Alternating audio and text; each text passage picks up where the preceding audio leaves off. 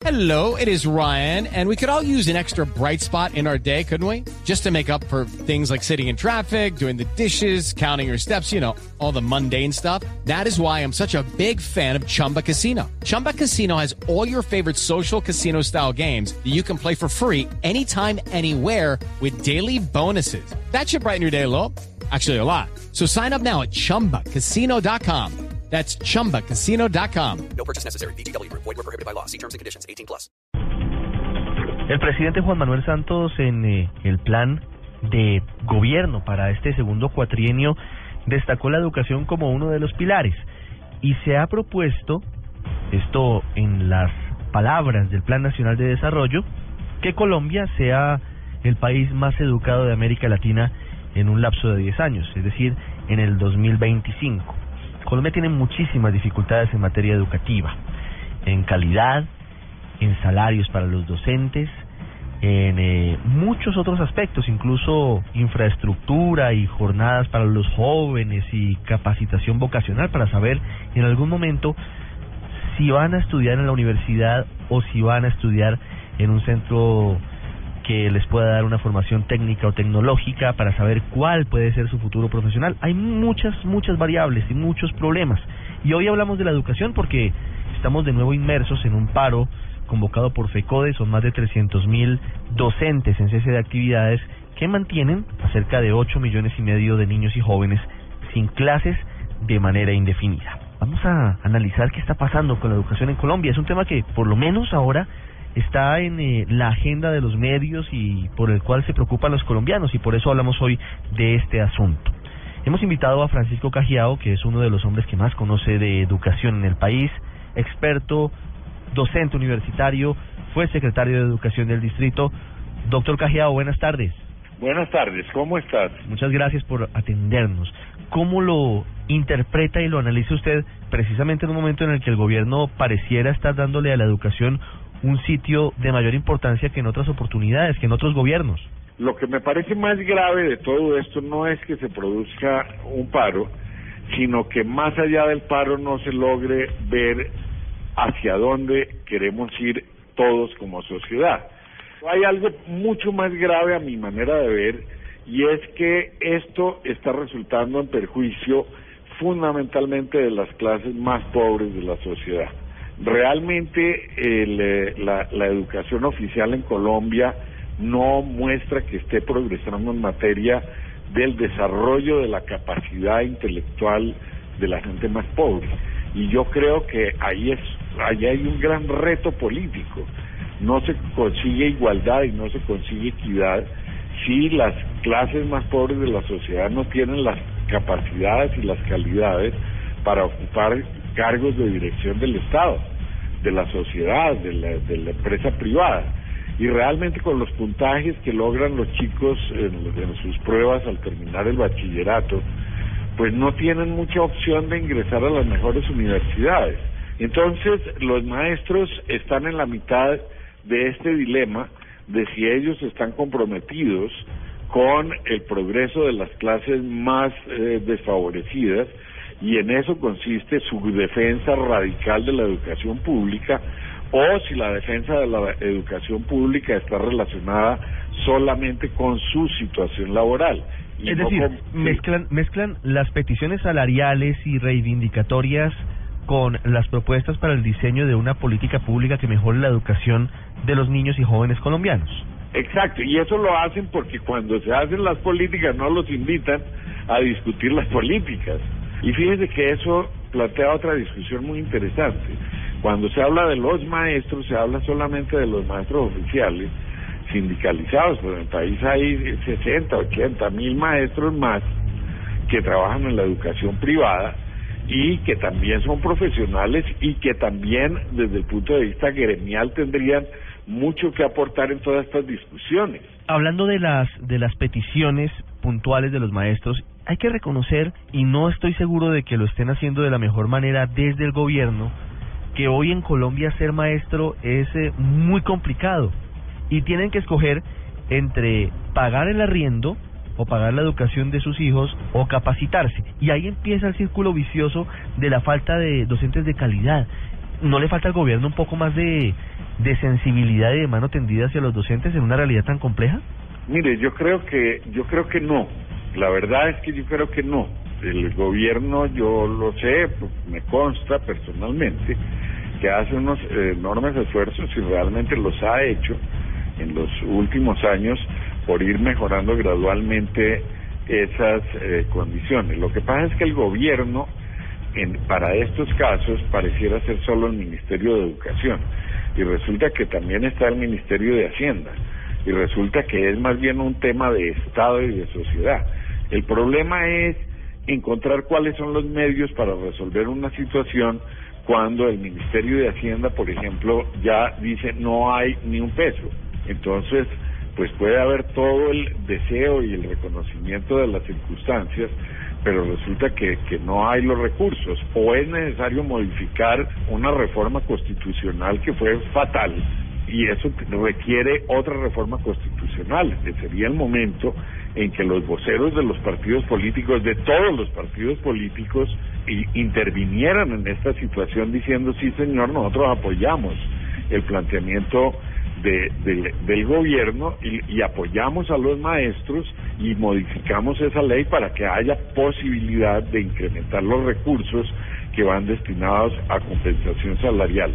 Pero por el otro lado, también los maestros requieren más flexibilidad en una negociación sobre estándares de calidad del ejercicio de la docencia, porque si bien es cierto que trabajan con muchas dificultades, también es verdad, como en todo gremio tan supremamente numerosos, son más de 340 mil maestros en el país, entre esos 340 mil maestros también hay unos maestros que no responden a los estándares mínimos de calidad y de responsabilidad. Entonces, el Ministerio de Educación recurre a, otros países porque el propio país no está generando la investigación en ciencia y tecnología específicamente aplicadas a la educación porque están en, en, otro en, otra cosa y yo creo que, que es el momento de sentar a todo el mundo en la mesa y decir bueno pongámonos serios y miremos que aquí hay un, un tema tremendo que es el de una desigualdad rampante en la que la educación juega el papel más importante para disminuir esas brechas de segregación social que hay en el país. Entonces ahí nos cabe una responsabilidad enorme a los maestros, a las universidades y como digo a todos los, los la, a toda la sociedad. Yo no veo aquí comprometido ni discutiendo ni haciendo aportes ni a FENALCO, ni a la ANDI, ni a la, ni, ni, a, ni a la ni a FEDEGAN, ni a los gremios económicos, como si ellos no necesitaran a la gente calificada que debe empezar a calificarse desde cuando entra el preescolar. Entonces son como peleas aisladas y cuando retomamos una situación como la que se vive hoy, entonces el paro se convierte en el tema de discusión. El fondo, el fondo es mucho más profundo, es mucho más grande, es mucho más serio. Se trata ni más ni menos que la educación de todos los colombianos y esa discusión yo creo que está en un momento coyuntural muy importante que podría aprovechar esta situación de paro para avanzar en ese sentido en el que estamos todos esperando que haya una mejor calidad en lo que aprenden nuestros niños, nuestros jóvenes en los colegios y en las universidades. Profesor Cajiao, como siempre un gusto hablar con usted de estos temas tan importantes. Bueno, no, muchas gracias. Ojalá estas cosas ayuden a crear mayor conciencia en todo el país. Usted está en el radar en Blue Radio.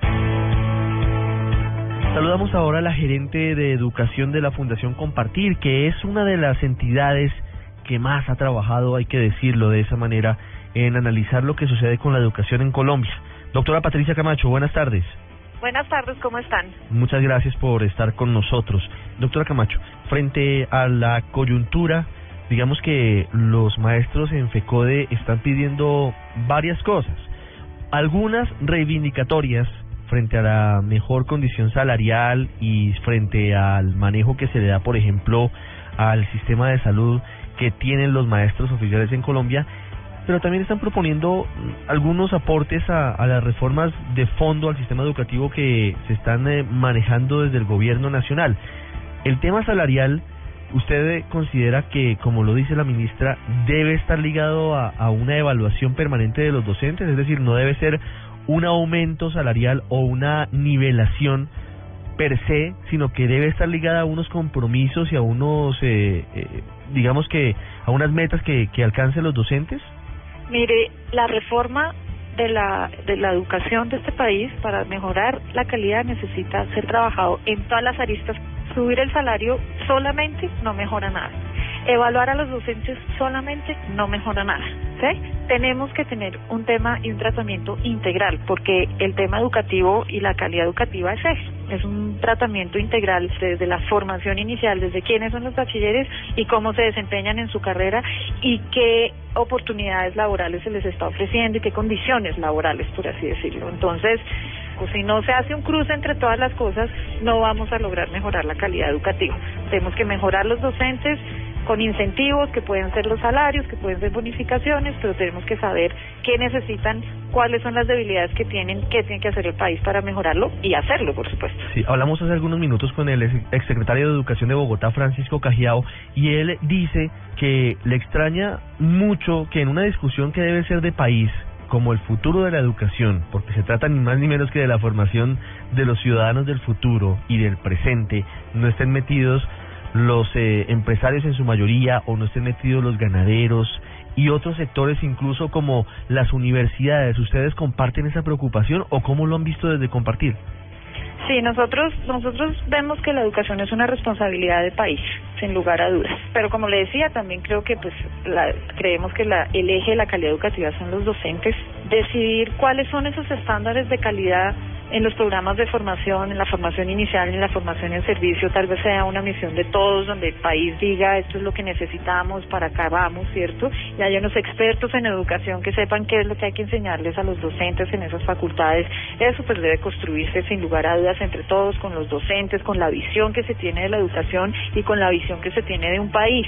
De un país con la mejor calidad educativa que no solo se mide con unos eh, indicadores de unas pruebas nacionales o internacionales que son una medida de calidad valiosa, importante, que no podemos olvidar, pero que se mide en otras cosas también, en la ciudadanía, lo que es la construcción de ciudadanía, en valores, en cómo nos comportamos como ciudadanos, y eso también es la calidad educativa, es la paz, es la no corrupción, ¿sí?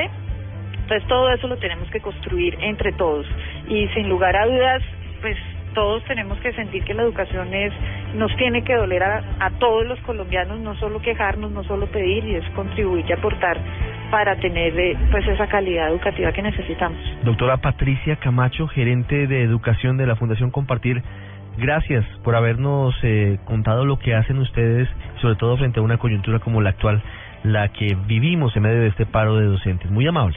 No, muchas gracias a ustedes por la invitación. Buenas tardes. Así lo detectó el radar en Blue Radio. La mejor manera de saber cuál es el día a día de un profesor de un colegio público en Colombia es precisamente contándolo y acompañándolo para saber cuáles son sus dificultades, sus preocupaciones y de qué manera afrontan la que es seguramente una de las profesiones más bellas, educar a los futuros ciudadanos del país. Juan Esteban Silva nos trae la historia de uno de esos miles de docentes que son héroes, anónimos en todo el territorio colombiano. Ricardo, buenas tardes. Liliana es profesora de primaria, bogotana. Su jornada empieza desde muy temprano en la madrugada. Debe vestir a sus hijos, asegurarse de que asistan a la escuela y sacar adelante su hogar. Desde muy temprana edad sintió la pasión por la enseñanza, por ese noble oficio que, aunque no genera millones de ingresos, pareciera ser la labor mejor retribuida, y es tal su gusto por la pedagogía que con todos los gastos que le representa la educación continuada, se financió sola un posgrado en la Pontificia Universidad Javeriana. Sin embargo, al igual que muchos de los maestros en Colombia, su sueldo le alcanza escasamente para subsistir en medio de una ciudad que pareciera ser una especie de selva de ruido, indiferencia y competencia en todos los campos. Inició con un sueldo superior al millón de pesos y en todo este tiempo solo ha recibido un incremento de 200 mil pesos, no por orden oficial, sino como un estímulo por su especialización, que por supuesto al tener que financiarla con dinero de su bolsillo, su sueldo queda reducido casi a la mitad y eso por supuesto no es suficiente. Yo estoy desde el 2008 como tal en la planta de docentes. El salario era de cerca de millón cuatrocientos para esa época. En el 2012 pues fui nombrada como docente de propiedad. Actualmente estoy ganando millón seiscientos pues por lo del el incentivo que nos dieron de la maestría.